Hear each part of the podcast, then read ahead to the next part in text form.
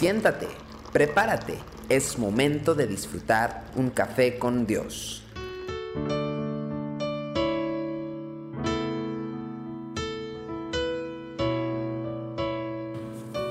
Bienvenidos a Café con Dios. En esta ocasión, hablando un poco acerca de lo que representa el poder eh, conocer el amor de Dios, pero sobre todo mostrarlo, hay un pasaje en Mateo capítulo 5, versículo 23 al 24 que dice, Por tanto, si traes tu ofrenda al altar y allí te acuerdas de que tu hermano tiene algo contra ti, deja allí tu ofrenda delante del altar y anda, reconcíliate primero con tu hermano y entonces ven y presenta tu ofrenda. Es una enseñanza muy importante porque de alguna manera está cambiando el concepto que todos tenemos eh, de acuerdo a lo que se tiene que hacer en situaciones de conflicto entre alguna persona con nosotros. Normalmente nosotros enseñaríamos que si alguien tiene algo contra otra persona, debe ir y hablarlo con ella. Pero Cristo revierte los roles y nos dice que si tenemos conciencia, nos acordamos de que nuestro hermano tiene algo contra nosotros, debemos tomar la iniciativa de buscarlo. La razón pareciera encontrarse en las características que asumimos cuando estamos ofendidos. Y lejos de buscar la manera de resolver nuestro conflicto, nos enojamos, nos aislamos de la persona que, según entendemos, nos ha ofendido.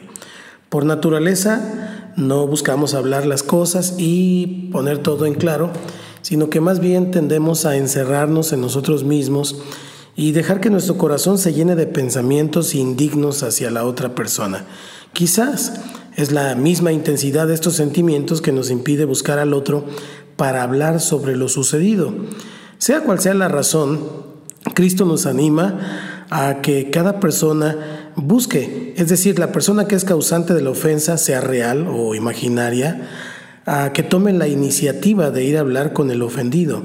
De esta manera se asegura que cualquiera sea el camino a recorrer, una relación quebrada no continúe indefinidamente así. El Señor creía que esta necesidad de reconciliación era tan fundamental para la salud espiritual de los involucrados que ordenó que se interrumpiera un acto de adoración hacia Dios para realizar este paso de restauración. En muchas situaciones creemos que nuestra relación con Dios puede seguir normalmente a pesar de que nuestras relaciones horizontales, es decir, con los de los demás o los miembros de la familia, pues no tienen una salud en el sentido relacional que deberían de tener. Cristo, sin embargo, nos recalca que la rotura de las relaciones con nuestros hermanos afecta dramáticamente nuestra relación con el Padre. Aun cuando queramos convencernos de que nuestra ofrenda es recibida con agrado, la palabra revela que Dios se resiste a la devoción de aquellos que no están en paz con sus semejantes. Eh, sería interesante que pudiéramos leer Isaías 58, en donde vamos a ver que es un pasaje que denuncia con dureza la religiosidad de Israel. Y el profeta condena al pueblo porque ayunan, se visten de silicio y oran al Señor mientras oprimen a sus trabajadores y buscan cada uno su propia conveniencia. Por ejemplo, el versículo 4, allí en Isaías, dice, He aquí que para contiendas y debates ayunáis, y para herir con el puño inicuamente. No ayunéis como hoy para que vuestra voz sea oída en lo alto. El pasaje anima a una expresión de la vida espiritual que se traduce en relaciones armoniosas con Dios y con los demás.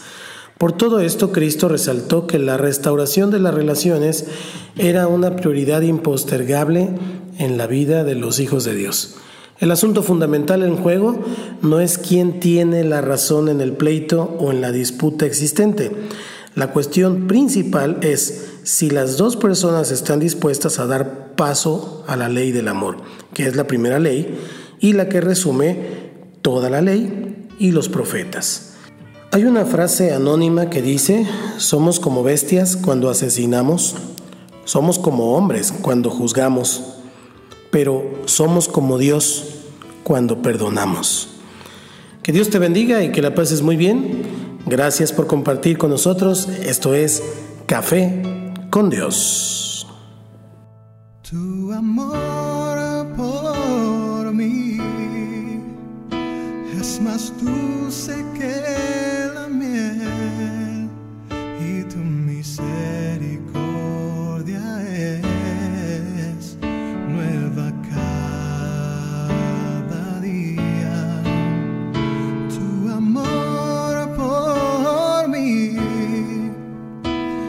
más dulce que la miel y tu misericordia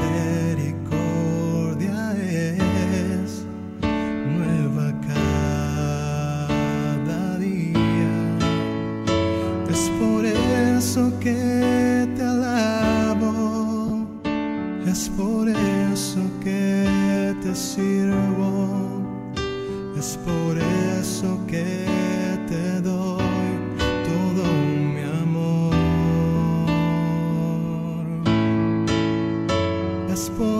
eso que te alabo, es por eso que te sirvo, es por eso